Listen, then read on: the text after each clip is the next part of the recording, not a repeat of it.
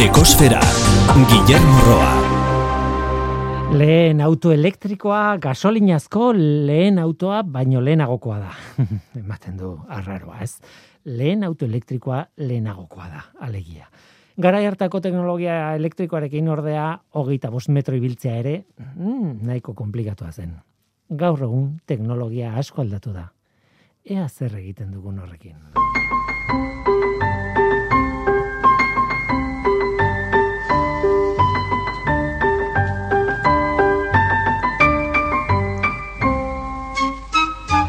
Ongietorri ekosferara, kaixo denoi. Tigreen egoera bitxia da. Arriskuan dagoen espezie bada eta arrisku bizian ez dago zalantzarik. Hala ere, 2008an berri on txikiak izan genituen. Tigreen kopurua aurreko markadan baina handiagoa zen. Eta badirudi populazioaren joera hori dela gaur egun ere. Zenbaki gaiztoak ditugu, desagertzeko arriskua hor dago. Ez dago zalantzarik. Baina bai, kopurua pixkanaka onditzen ari da. Kalkuluen arabera 2010ean 3000 eta berreun tigre zeuden. Eta orain, Indian bakarrik iru mila inguru badira, eta horiei gehitu behar zaizkie, ba, Nepalen, Butanen, Txinan eta Errusian daudenak. Guztira, iru mila bosteun tigre inguru. Gutxi gara bera. Datuak oso gainetik eman ditut, baina ideia hori da. Populazioa haunditzen ari da pixkanaka, pixkanaka. Hala ere, egoera bitxia da. Haien banaketa lurraldea txikitzen ari da. Tigre gehiago daude, baina lurralde txikiago batean. Eta egoera antzekoa da jaguarrarentzat kasu honetan Amerikan. Baina zergatik, zer gertatzen da hor? Animalia eskoren populazioak urritzen dira haien habitata desagertzen delako. Kasu honetan populazioek gora egin dute neurri batean behintzat, habitat horiek toki batzuetan hobetzen eri direlako. Baina beste toki batzuetan kontrakoa gertatzen da nazioarteko talde batek tigreen eta jaguarren kasuak aztertu dituzte eta ondorio bera ate da dute bietan. Energia hidroelektrikoa eskuratzeko urtegien inpaktua oso handia da aragilale horietan. Energia hidroelektrikoa berriztagarria da eta ikuspuntu horretatik ona da.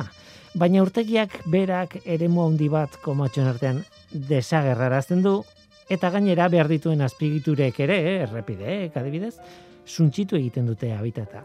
Beraz, arazo handi bat dugu horrekin, zenbateraino handitu daiteke animalie baten populazioa lurraldea mugatzen zaion bitartean. Horretarako erantzunik ez du inork eman.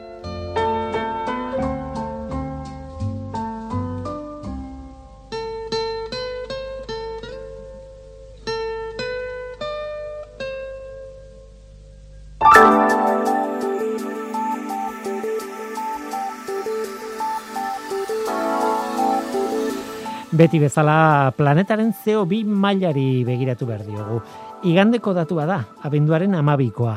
CO2-ren kontzentrazioa lareunda masei koma amala UPPM-koa da. Mauna loa sumendiaren behatokian neurtua. Iazko abenduaren amabiko datua lareunda mairu koma laurogeita mar PPM izan zen. Aurtengoa baino bi PPM basuagoa gutxi gara bera. Eta iazkoa altua zen guretzat. Aurtengo CO2-ren konzentrazioa iazkoa, baino altuagoa da, ia beti. Ia, ia beti. Eta hori ez da berri ona. Beti esaten duguna, CO2-aren konzentrazioarekin kezkarik ez izateko, datua berreunda laurogei ppm-koa izan barko luke gutxi gara bera. Eta ez lareunda mabustinguru.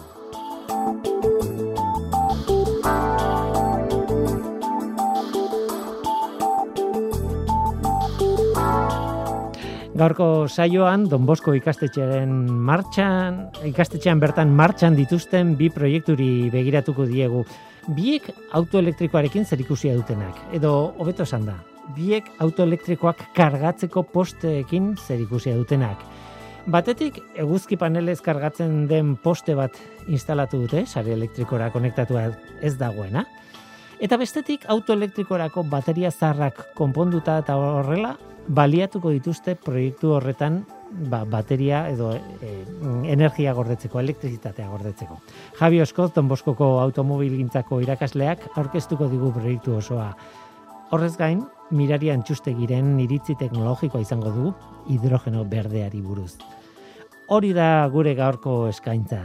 Zu, ongi etorria zara, murgildu zaitez gure ekosferan.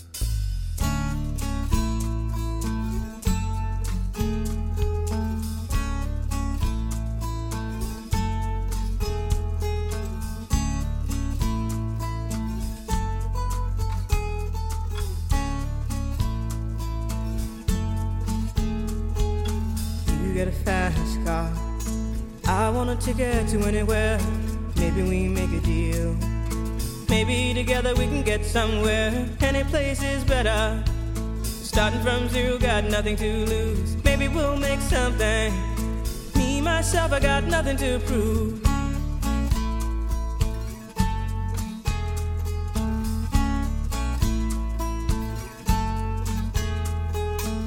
You got a fast car. I got a plan to get us out of here. Been working at the convenience store. Managed to save just a little bit of money. Won't have to drive too far. Just cross the border and into the city. You and I can both get jobs and finally see what it means to be living.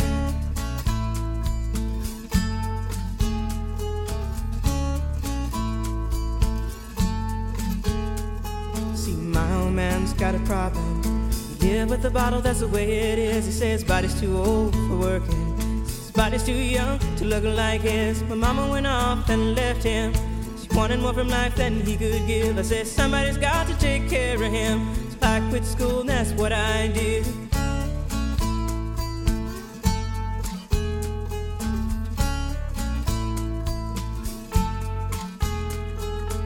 You got a fast car. Is it fast enough so we can fly away? We gotta make a decision. Leave tonight or live and die this way.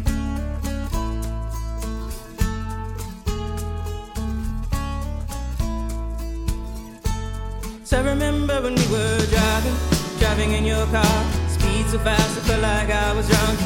City lights day out before us, and your arm felt nice wrapped around my shoulder. And I, I had a feeling that I belonged. I, I had a feeling I could be someone, be someone, be someone.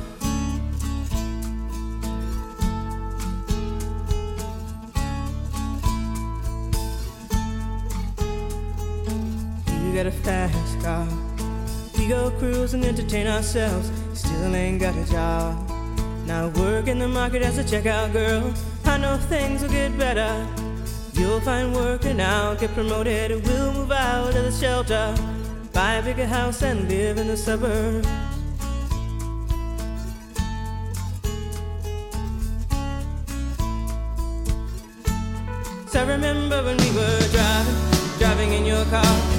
So fast, it felt like I was drunk. City lights lay out before us, and your arm felt nice wrapped around my shoulder. And I, I had a feeling that I belonged. I, I had a feeling I could be someone, be someone, be someone.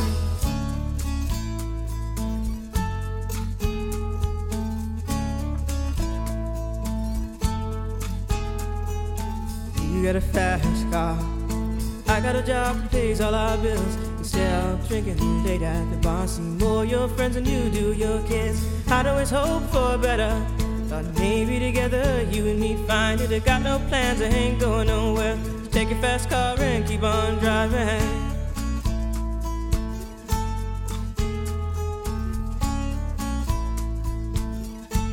So I remember when we were driving, driving in your car. Speed so fast, I felt like I was drunk. City lights lay out before us, your arm felt nice wrapped around my shoulder. And I, I had a feeling that I belonged. I, I had a feeling I could be someone, be someone, be someone.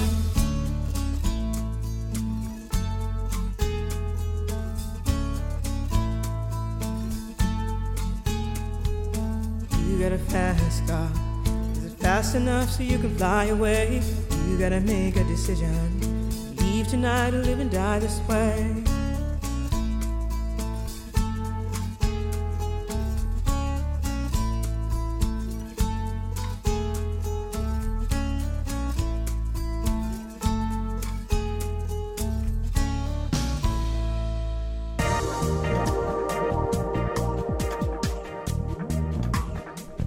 Ekosfera, Euskadi Gratian.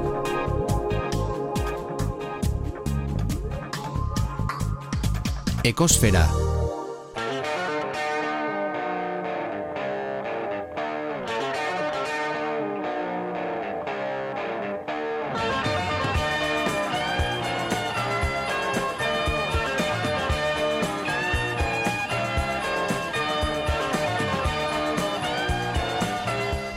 Esaten zuten, esaten zuten hemendik ea animatzen garen pixka bat, e, Leila jarrita eta, bueno, izan daiteke hemendik aurrera e, sintonia bat guretzat ekos, ekosferan. E, oso abestiai interesantea da, bai.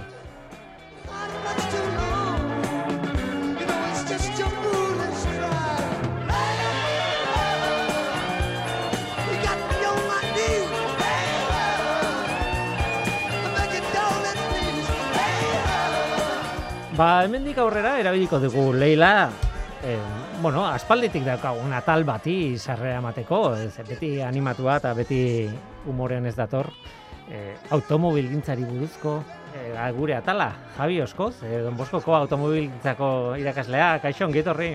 Bai, eskerrik asko.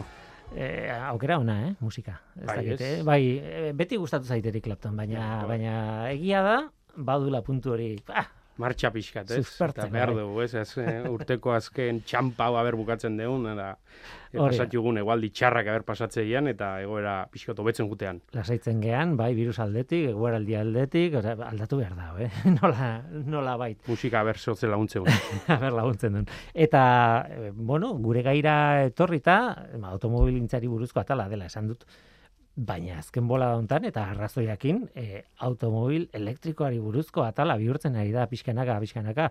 Ez dugu beti horretaz hitz egingo, baina egia da, se- sekulako garrantzia hartzen ari dela. Bai, nahi eta nahi ez, Mm. eh, ez egit, eh, ja modan arabera, edo beharren arabera, ekologikoki, ekonomikoki, teknikoki ere, ja behartzen ari baitzaie enpresei eta eta markei autoelektrikoak ateatzen, eta Mhm. geroz eta, bueno, e, kotxe autoelektriko gehiago dazka, ugaltzen, nahi de pixkana, Bai. pixkana. Gu gurean igual akaso horren beste ikusten, baino iparraldeko herrialdeetan eta ja, ja normalena da gaur egun kotxe elektrikoak Kotxe saltzia edo bai. bintzet hibrido entxufableak. Mhm. Hemen ikusi dira, baina, oza, zuk esatzen zuna gutxiago, baina baita ere, eh, hasi dira behintzat eh, motorra elektrikoak ere, eh, hasi dira, ez dakitu garitzen dan hitza, ez, asko ez daude, baina agertzen behintzat. eh. Markak, bai. Marka desberdinak, bai. Ez betiko moto markak, ez Honda, Yamaha, eta Mm. hoiek ez. Beste hainbat batzu, eh, hor lem deitzen dan bat, Hernan Ah. Beste baldumana,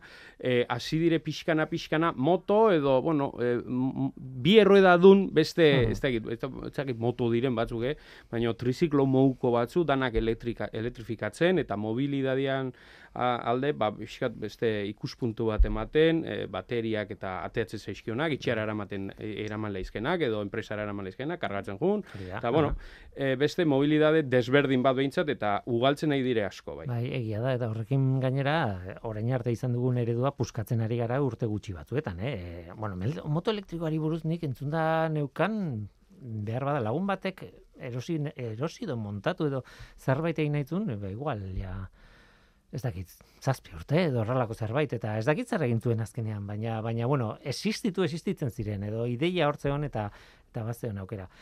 E, honek denak mm, motor elektrikoari buruz hitz hitz egingo gaur, baina bai, e, motor autoelektrikoek, motor elektrikoek behar duten e, zera, entxufe hori eta karga kargatzeko hori. puntu hori. Hain zuzen ere, Don Boskon daukazuelako E Don Bosko ditzen den proiektu, Bai. bueno, oso berezia. Orain dela, bai, orain dela gutxi aurkeztu berri dugu, bai, aurkezpen publikoa uh orain dela gutxi ingenun. E, Edon Bosko deitu genion, ez, orain dana E, aurretik jartzen baldin bazaio asko garbitzen baitu proiektua, ez. Eta, ba, hoxe, orain dela, ez du ematen, baina orain dela urte terdiola hasiko ginela horreri bueltak ematen, e, foru aldunditikan bazauden diru laguntza batu, batzu, ba, ez, ekomobilidadea, mobilidadearen inguruan, e, karga sistema hauek, o poste karga hauek e, martxan jartzeko, eta, bueno, guk oso erlazio ona dakau gure eskualdeko garapen agentziarekin, oarsoaldea garapen agentziarekin oso harreman estua dakau, azken finean bata bestiari asko laguntzen bait gea. Ez, beraiek eh, asko izautzen dituzte, inguruko beraien eskualdeko enpresak asko izautzen dituzte, badakite ze behar dazkaten, eta guk teknikoki errespaldo bat ematen diegu askotan, ez? O laguntza eta erlazio horre, horreri esker, ba, bueno, gero beste enpresa sartu zen, tartean Lortek ingenieritza enpresa, edo, Mhm. ez? Eta beraiek, bo, bueno, ikusi zuten hortikan mm, ekomobilidadea poste kargan inguruan, edo, bueno, e, zoze e, egin litzakela, Eta gu, behintzat, bueno, saiatzen gara beti egiten ditugun proiektu, e, proiektu didaktikoak izatia. Ez? Aldan neurrin, danak zehose ikastia, enpresak ikastia, guk ikastia, eta gero, bai, e, transferentzi join nola ere ikaslera e, iristaraztea, ez? Hmm. Eta, bueno, e, azken finean pentsatu genuen, pero, jarriko genitula poste karga batzu, baino ez nola nahikoak. Ez? Saiatuko ginela handen neurrin, e, energia hori alik eta garbiena izaten, eta gure eskolan ba, hainbat plaka solar jarri genituen, Mhm. bai, eta plaka solar horiekin energiak e, generatzen da, eta generatzen den energia hori nola ere bateri batzutan gorde, eta gero behartzanean, e, ba, poste elektriko baten bitartez, ba, autoak kargatu.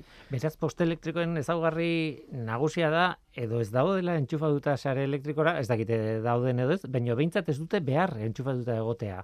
Baizik eta, or, bueno, eguzkitik jasotzen zuen energia, nunbait gorde behar duzu, claro, Hori energia hori, gero hori eman alizateko. Hoi da, bateri batzu dazkau, bateri berezi batzuk. Azken finean hor, gero, bueno, proiektua hasi zan, nola ere, baina gero beste hainbat enpresa edo laguntzaile hasi ziren jokuan sartzen, ez? Azken finean guk ezken un horren besteko jak, eh, jakintasunik, eta gero hori hori dana instalatzen zuen enpresa bat behar genuen, hor inguruan ba genuen, horregatik gano arsaldea oso garrantzizkoa izan duzan guretzat, irulez enpresa horre ondu zan, be, bueno, ja, hasita ziela olako instalazioak egiten, baina ez mm, gurian tamainekuk eta gaineak guk eskatzen genitun espezifikazio berezioekin, ez?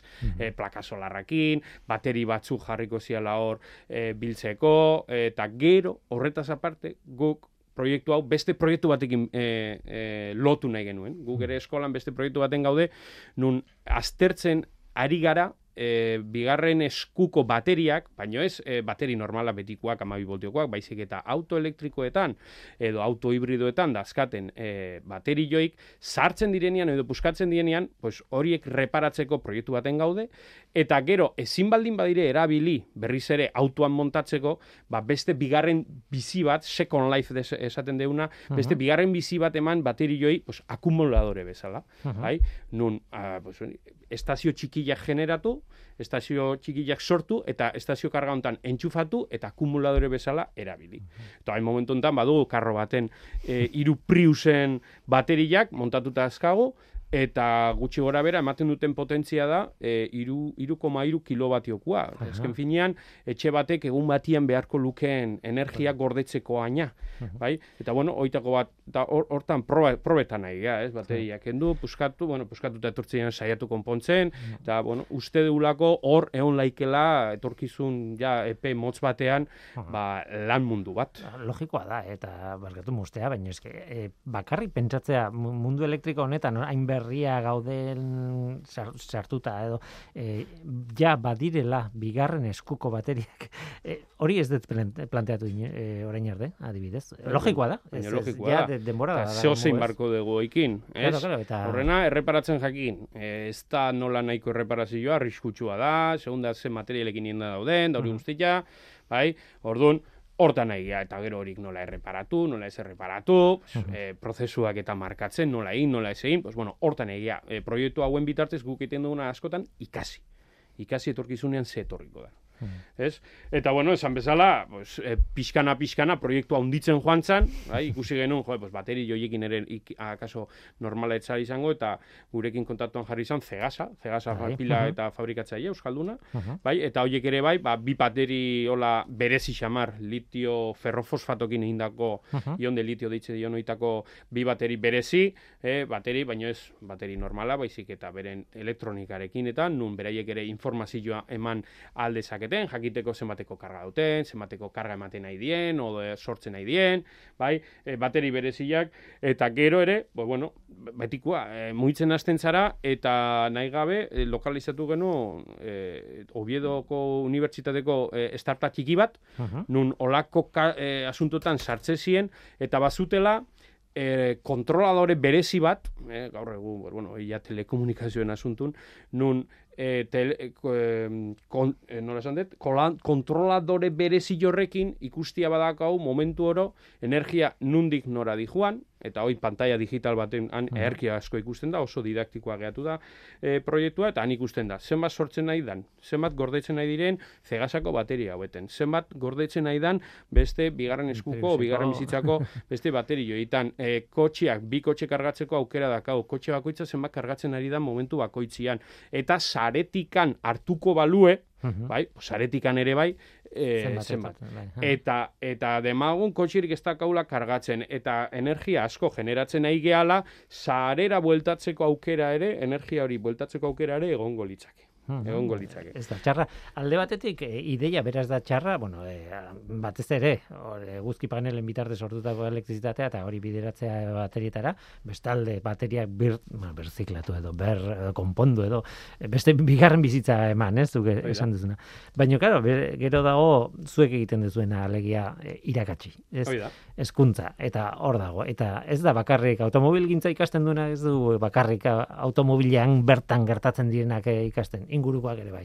Ez- Hoi da, eta aurre ikusten junin bargera, ze gauzak etorri daitezkeen, ba, bueno, Mm. eh, etortzen dianean aldan neurrin behintzat prepatuta egoteko, ez? Eta esat dizuen bezala, gaur egun, ja, poste karga eta hoie dana, ja, jendia gutxi gora bera, ja, danak ikusi da, ditu, ez? Zentro komertzialetan, da, Bai. merkatal zentroetan, da, olako lekutan, tailerretan, da, gasolineretan ere, 2008 horion okerrez paldimanago behartuta daude, po, eh, postia jartzeko, Gasolinei hor- guztitaean. Eh, denetan. Ba, ja, egongo dire ja normatiba, behintzat berriak egite ja, postia ja eraman inbar dute, berri bat egite mali bada. Eta hogeita iruan okerrez paldi manago, gero hori bakizu, ez dakit atzeatu ozein baina Hori da. behintzat oin momentu enten, 2008 irurako ustu danak gutxinez postea bat jarri behar dutela.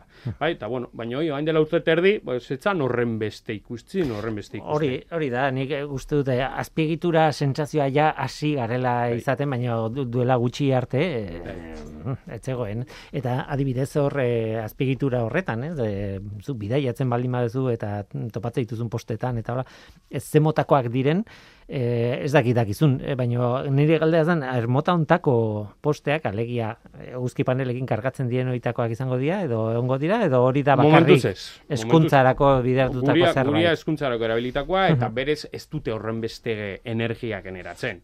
E, didaktikoa izango da, kargatzia ongo litzake, baino e, auto bat etortzen baldin bada, e, bateria ziaro gastatua, eta handikan bi ordu, e, hiru ordu atera nahi baldin badu, segurazki ez dio denborik emango dana Ah, kargatzeko. Eh? Oso didaktikoa da, baina bueno, hori dena matematika hutsa da. Ez da gizema panel txugun, horren beste generatzen dugu, pues, handikan pues, panelan bikoitza o hirukoitza jarriko banu, energia bi- bikoitza Hori da. hirukoitza generako genuke, ez. Momentu honetan didaktikoa dago, Didaktikoa. baino nahi izan ezkero handitzeko aukera ere egongo litzake. Mhm.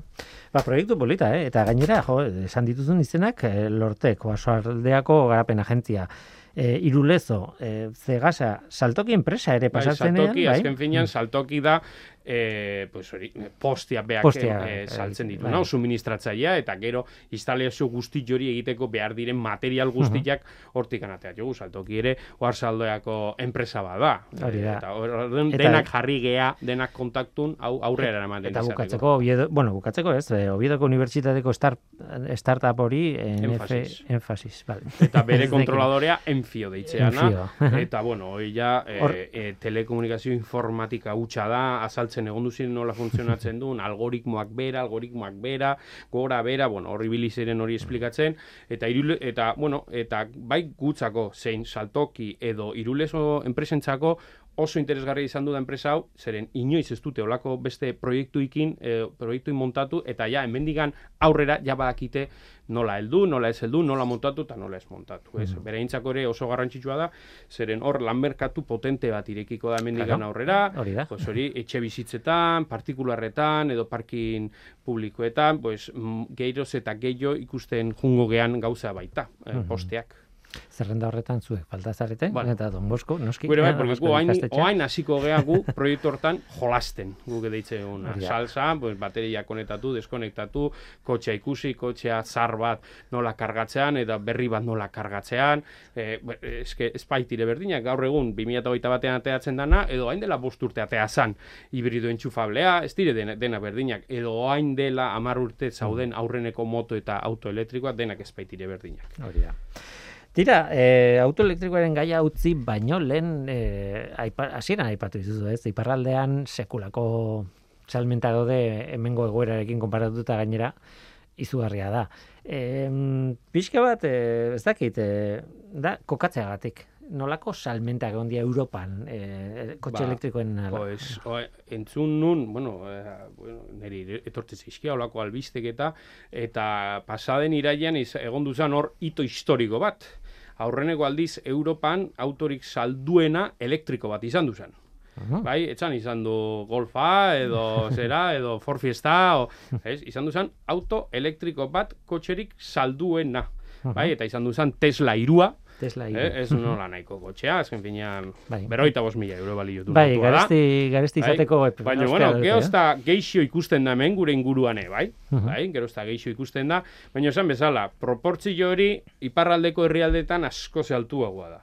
Bai, azken finean, esan bezala, e, iraian, hogeita bos mila, e, illa hogeita bos mila Tesla saldu ziren, eta hurrengo uste dut zalarren, olklioa, emezortzi milakin, eta, Aha. baina ez ziren, ez ziren elektrikoak, eh? hor, berezitasuna, hoi zagan. E, Eh. Tesla irua autoelektrikoa izan da, utxa, boiz izan duzala, Europan saldu zen, autorik, eh, bueno, ge- gehien saldu zen airaien bintzat. Mhm. Eta hori netzako, bueno, ito historiko bat eh, izan duzan, ez? Bai, bai, Eta- anekdota bat izan daiteke, baina joera baten Bai. adierazlea da. Eta hain momentu hontan esate duenez, pues, saltzen dien sal, auto berrietatik gan, euneko berroita ama bosta okerrezpanao gasolina die, oita bosta okerrezpanao elektrikok edo Aha. hibrido entxufablek, Aha. ama bosta diesela, eta hortik aurreakoak, ba, etanolakin, edo GNC, GLP, edo, Bai, aha. edo beste bestelakoak, ez? Baina ja ikusten da, behintzat, elektrikoak diesela ja pasain dutela. Ja, hori, orain dela bi urte kontatzea jazu, eta enuk esan. Oen momentu horretan, jo, diesela asko zeke jo saltu zian, gasolina bana baino. Oso hain zer da, eta hila azkenekua, diesela. Lehen uste dut Norvegia aipatu duzula eta e, hain zuzen ere de- joan den urtean izan zen, ez dugu goratzen oso ondo egon zen, e, bueno, Bilbon egon zen alako kongresu txiki bat eta etorzien, ba, bueno, a, Frantziako e, aditu bat, e, Ingalaterrako beste bat, e, Alemanitik beste bat, eta Norvegiako e, aditu bat etorri zen, eta kontatzen hango energiaren egoera, bereiek, e, claro, ezin dutena aldatu orain arte, dia hegazkinak, e, osea, buelotan, eta Norvegia dan bezalakoa, ba, desente erabiltzen dute. Baina gainontzekotan trenak, autoak, ez dakiz zer, elektrizitatea sartuta zeon pila bat. Eta zeukaten e, historia zen, e, bueno, bereiek gasa produzitzen dute. Bai. Ordan esaten dute, kontziente gea, e, alde batetik, ari ez kontsumitzen, e, gasa eta, bueno, erregai fosilak oro har, baina beste herrialdei e, saltu egiten diegu. Ordan Bai. kontziente gea problema horretaz, eta etorkizunean aber nola buelta ematen diegu nola, baina aberasten idea horrekin, eta, claro, Et, Bai. aberaztu, aberaztu, ba, oain gutxi irakurriten azkeneko albiste izan du da, nola ere buelta eman beharko jotela asunto honeri, zeren azken finean autoelektrikoak erosteko sekulako abantaiak dazkaten Norvegian. Bai, handakaten beza edo iba, deitzen dana, deitzen dana, euneko hogeita bosteko omen da, eta autoelektrikoa erosten duzunean, kendu ite da. Osea, euneko hogeita bosta merketu iten da autoa.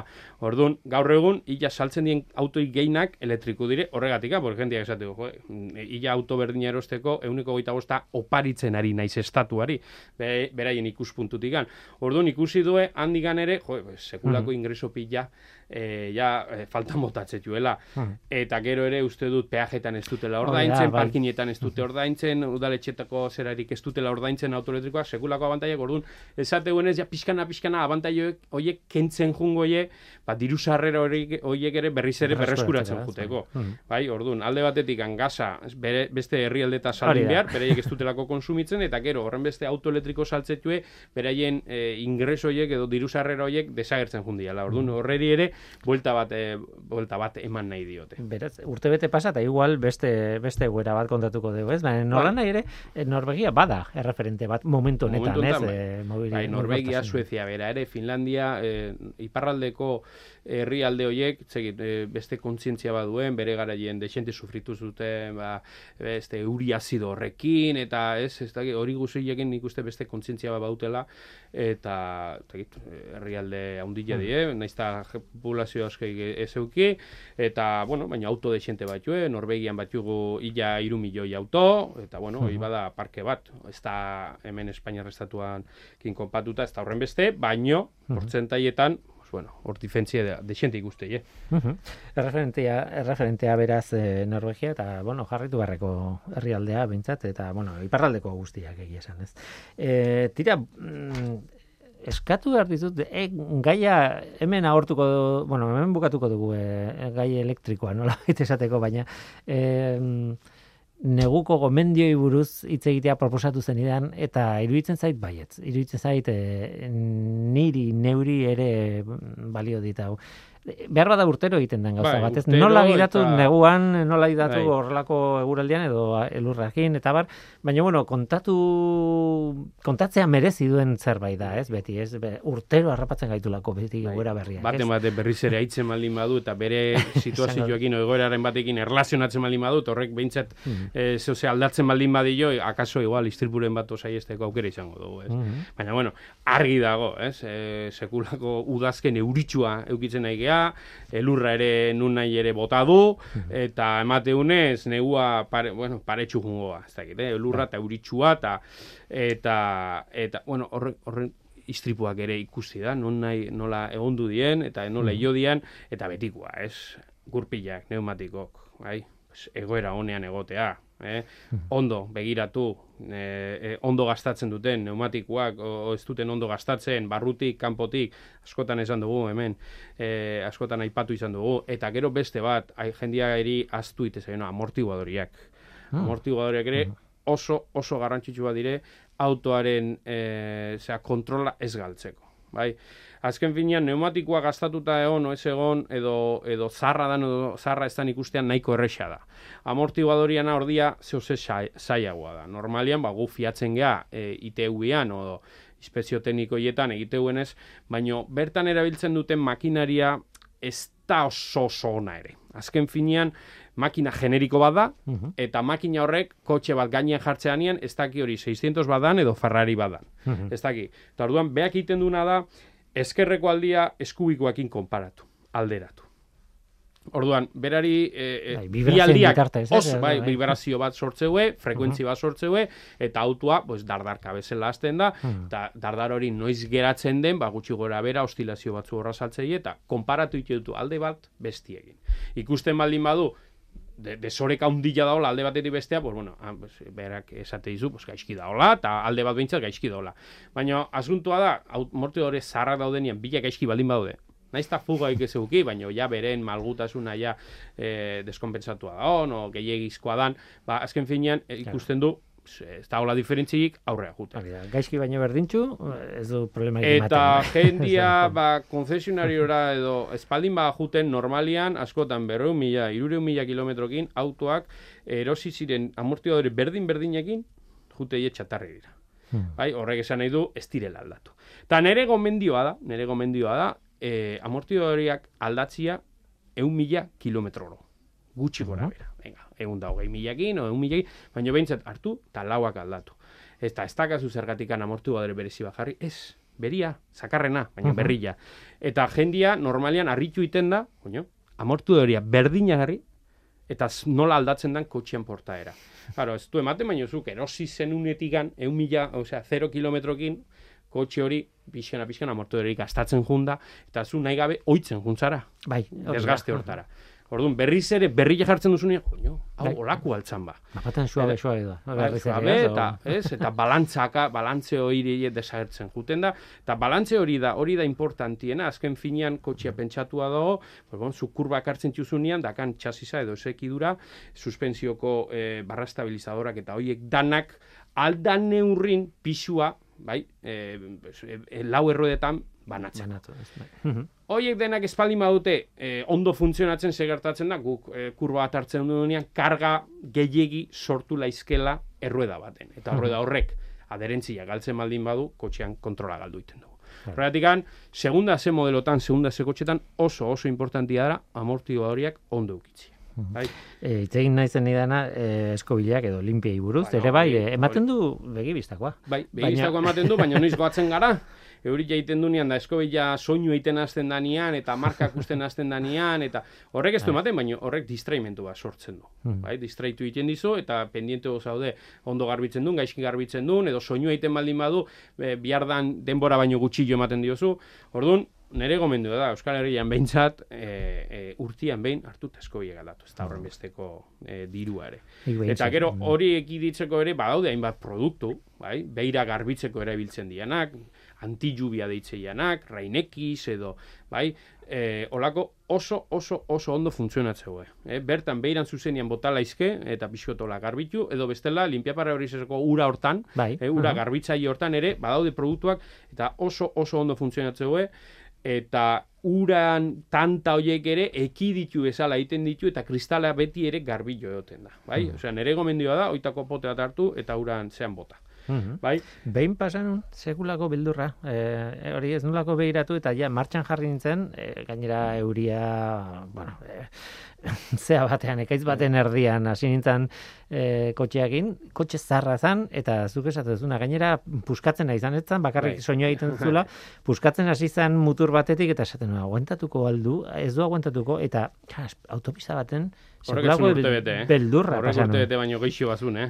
Bai, bai, bai, bai, bai. Puskatzeako. Horrek bai. Bai, eta gero, e, ze desberdintasun dagoen argi onak erabilio argi txarrak, ez? Hmm. Eh, azken aldi hontan eurila izan du dugula, eta tokatu zaida gabez e, bidaietu behar izatea iruñetik onea, eta eta eta argi, zeun kotxe berri, berri xamar batekin jun, edo ja amabost urtetik gorako auto batekin jun, Mhm. zen nolako desberdintusuna dagoen e, argilekin.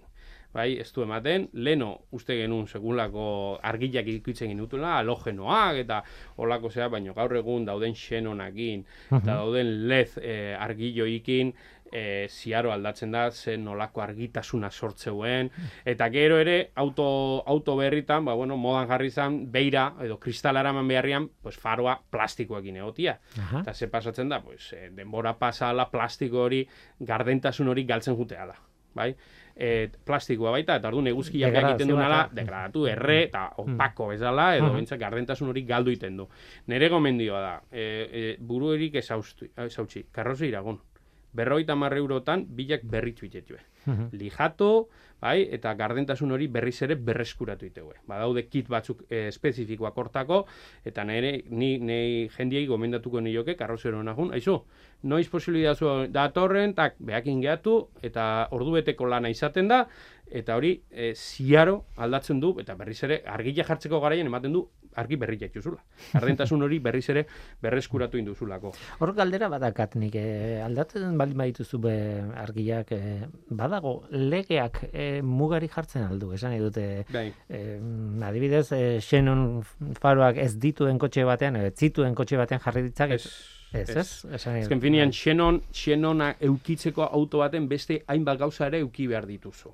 Aldibidez, kontrol automático de luces, deitzen dana, eh, kontrol automático de altura de luces, bai? Eh, zuk batxe bat edo, ma, edo, edo zeo ze, hola, aldapan bat edo frenadan baten, xenonakin sensore batzu dauden nun ikusten duen autoaren inklinazioa, bai? Eta orduan a, e, e, argiloiek regulatzen, autorregulatzen juten dien momentu oro. Bai? Zuk, ez baduzu xenonik, olako instalaziorik edo olako sensorik ez dakazu, beraz ezin duzu jarri, eta bestiak deslumbratzeko arriskua dagazu. Eta gero beste gauza bat xenonak eduki behar duna, nahi eta nahi ez, lavaparabrisas deitzen dana, o lavafaros, barkatu. Lavafaros, e, faroa garbitzeko behar dituzu, osea, ur txorrota batzu. Bai, eh, Bai. limpia, limpiatan bezala. Baino farora Aha. zuzenduta. Zergatik, e, xenona e, argi garbila, baino hotza da.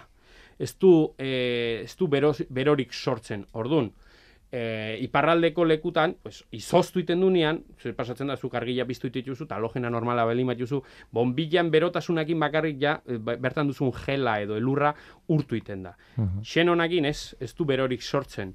Orduan behar duzu labafarosoitako bat e, gel hori edo lur hori kendu ahal izateko. Bai? Orduan, nahi eta nahi ez hori jartzen baldin, xenona jartzen baldin bada, e, gero ITV-en eta e, atzea botatzen dizue, porque holako beste besteik ez duzulako. Arazak sortzen dira. Eh, Bai. anterior Eta gero askotan goizetan ikusten dut jendia kotxe arrankatu berritan, jo, horri biltzen direla trapuekin, paperakin, kristala aurrian garbitzen, kondensazioa sortzen zailako, eta askotan izaten da, jo, eske kotxe honek kondensazioa kristona sortzeia, eske ez dakit zergatikan, eta beti jarrin barra izate jot, eta eta kentzen, kalefazioa kentzen bali seituan berriz ere lurrundu ite zaida, eta ez dakit zer da. Ba, bueno, hoi normala da, neurri baten, Mhm. baina ikusten baldin bada asko sortzen dela, ba, e, hor nor, beste zehose badago, ez? Mhm. e, hori sortzeuna. Eta normalian, askotan izaten da, ziginkeria, bai? ez du ematen, baino e, aur- aurreko pues, gu, gu sortzen duguna, eta barrua sartzeana, pues, hoi beiretan gehatzen da, eta zikinkeri hori asko zeleno kondensatu egiten da, eta garbitzen baldin bada, gehiago kostatzen zaio kon- e, kondensazio hori sortzen. Edo bestela, e, polenan aurkako filtroa, bai? Mhm. habitakulora sartzen da naize guztia, normalean filtro baten bitartez pasatzen da, antipolen deitzeana. Hori ere, denbora baldin bada, e, zehatuta ez dala, aldatzen, aldatzen ez dala, ba, sorry, aizia ez da ondo pasatzen, eta esango genuke e, barruko aizia ez dala, e, ez dala berritzen, orduan, e, nola estan berritzen, ba, sorry, kondensazioa generatzen, generatzen da, edo, edo, nunbait ere, ur entradan bat, ur sarreran bat badugula autoan. Bai, askotan maleteroan, edo, edo e, lurreko alfombriak eta ikusten dugu bustita daudela, ateko markotako kometatikan nun batet xirikitun batetikan ura sartzen baldin bada, ur horrek azken finean umedadia sortzen Bai. du autoaren Mhm. barruan eta kondensazioa sortzen da. Mhm. Eta ez du ematen, baina horrek distraimiento bat sortzen du, bai? Bai, izan Batez ere eurila bai, bai, bai. asko da honian, eta autobian baten hola sartzen geanian, eta horrek distraimiento horrek, ba, edozein bolantazo, edo edozein gauza, ba, saiatzen gehalako kristala garbitzen, eta horrek gero, pues, hori, eh, asidentiak edo istripak sortzen ditu. Mhm. Gauza normala, fundamentala, urtero esateianak. Eta denok Baina, izan baina ditugunak, bai. ikusten da, istripo bat da hoinean, ba, autoaren errueda gaizkiotea la, umortio de peina aldatu gabiak, eta horrelako detaiek, eta esate duzu, joe. Mhm. Horre, hor, hor, gauza horren simplean gatikan istripo bat ere. Bai, bai. Bai? Eta, bueno, e, beste une baten ere, aipatu jo bestela elurretako gomendiok. Hori da. Ja beste, beste ataltxo bat ere, Hori Beste maila bat, Bai. beste dimentsio baten. eta bixen. Tira, ba, eskertu izut, e, bueno, e, nik e, zuri entzun da, hauek den, bueno, denak ez dakit, baina, baina arazo hauek izan ditut, eta momentuan ez jakin zergatik dien, eta nol, ze soluzioa daukaten, beraz, e, bueno, erabilgarria da, eta zuk esatezuna, behar bada egun urtero e, kontatzen ditugu alakoak, baina e, merezi du kontatzea, eta merezi du, bueno, berriz ere entzutea ni buruz. Hoi da. Tira, ba, elektrikotatik hasi gara eta bukatu dugu urteroko gomendioetara e, iritsi gara, bai, tradiz... ez dakit e, programa tradizionala da, lehenengo zatia ez, eh? Lehenengo zatia baina oso, bai. zati elektrikoa oso, oso, oso interesgarria. Bakizu ni oso klasiko naizela. Oso klasiko zalea naizela.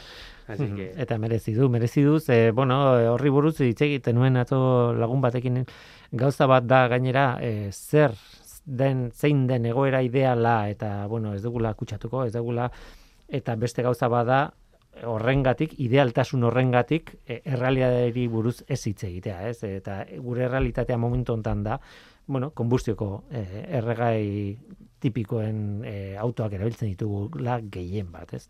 Eta orduan kaso inbertaile, kaso inbertaio eta ez idealtasunetan galdu, ez? Tira, ba, hemen utziko dugu. Vale, ba. Javi Oskoz, e, bueno, e, Don Bosko ikastetxeko automobil gintzako irakasle, eskerrik asko tortzeagatik, eta gainera, bueno, en gaur sintonia berria duzu, hemendik aurrerakoa, eta, ba, pozpozik. Emozionatua, eskerrik asko. Javi, eskerrik asko. Baiz, bai.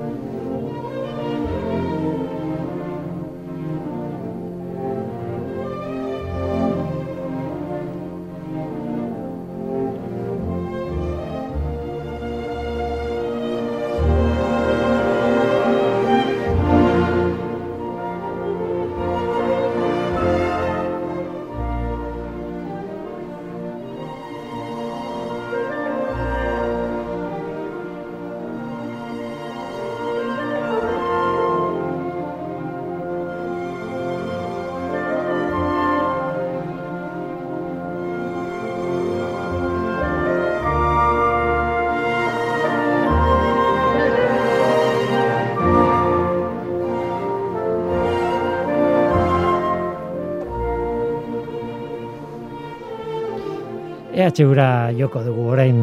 Eibarren irakasten dute energia berriztagarrien teknologia, ba, kimikariek eta ingenieriek eta bueno, alde teknikoa irakasten dutean.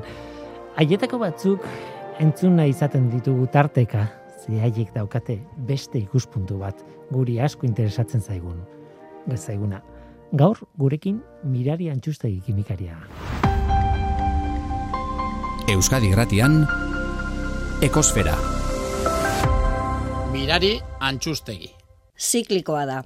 Sei bat urtero edo horrela, medioetan eta goberno plan guztietan ateratzen da hidrogeno berdea eta berari lotureko teknologiak. Klima aldaketari lotutako karbono dioksido emisioak murriztuko ditu. Erregai fosilekiko menpekotasuna txikotuko du. Eta energia sistema erabatera aldatuko du. Europar batasunak hidrogenoaren teknologien ezarpena zeharkako estrategia bihurtu nahi du. Teknologia hauen aitzindari bezala agertuz. Helburu hau lortzeko, diru laguntzetan milaka milioi euro bideratuko ditu.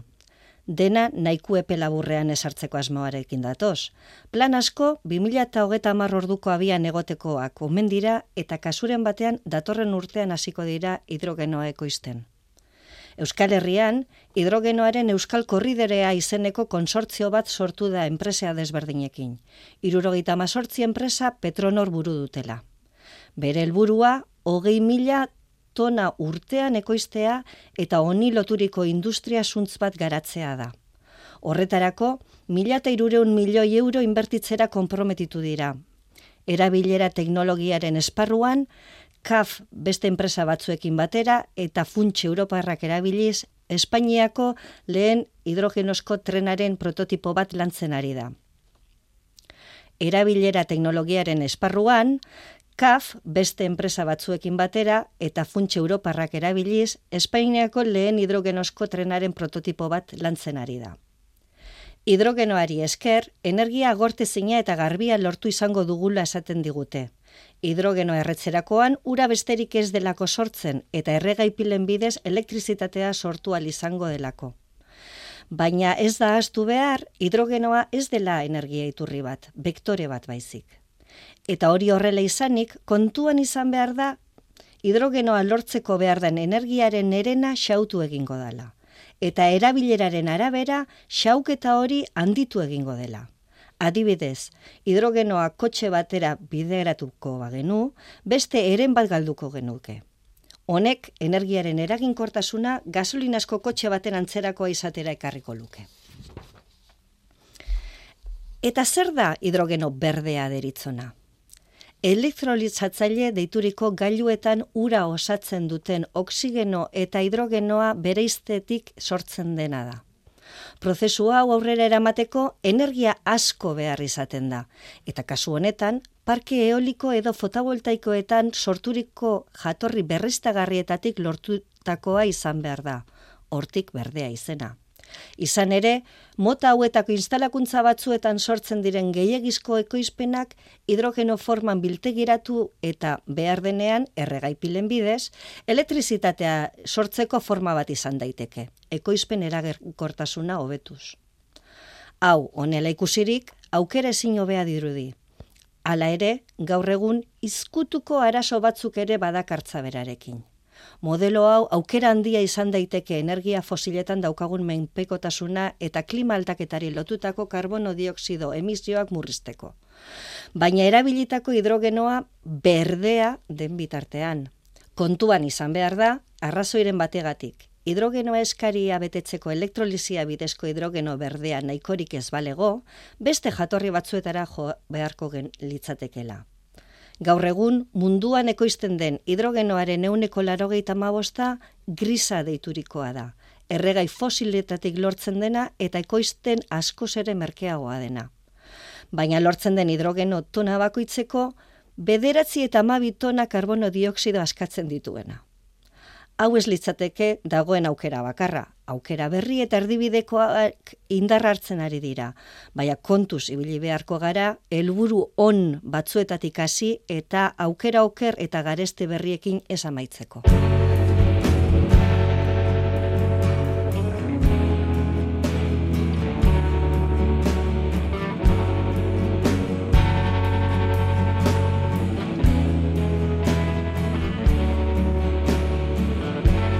Hidrogeno berdea, hidrogenoaren agerraldi ziklikoetan oinarritutako iritzia. Eta gu orain bagoaz, e, orain hau izan da dena hemen ekosferan. Mikel Olazabal teknikan eta ni, Guillermo Roa, mikroan. Aste hona izan, agur. Dena utzi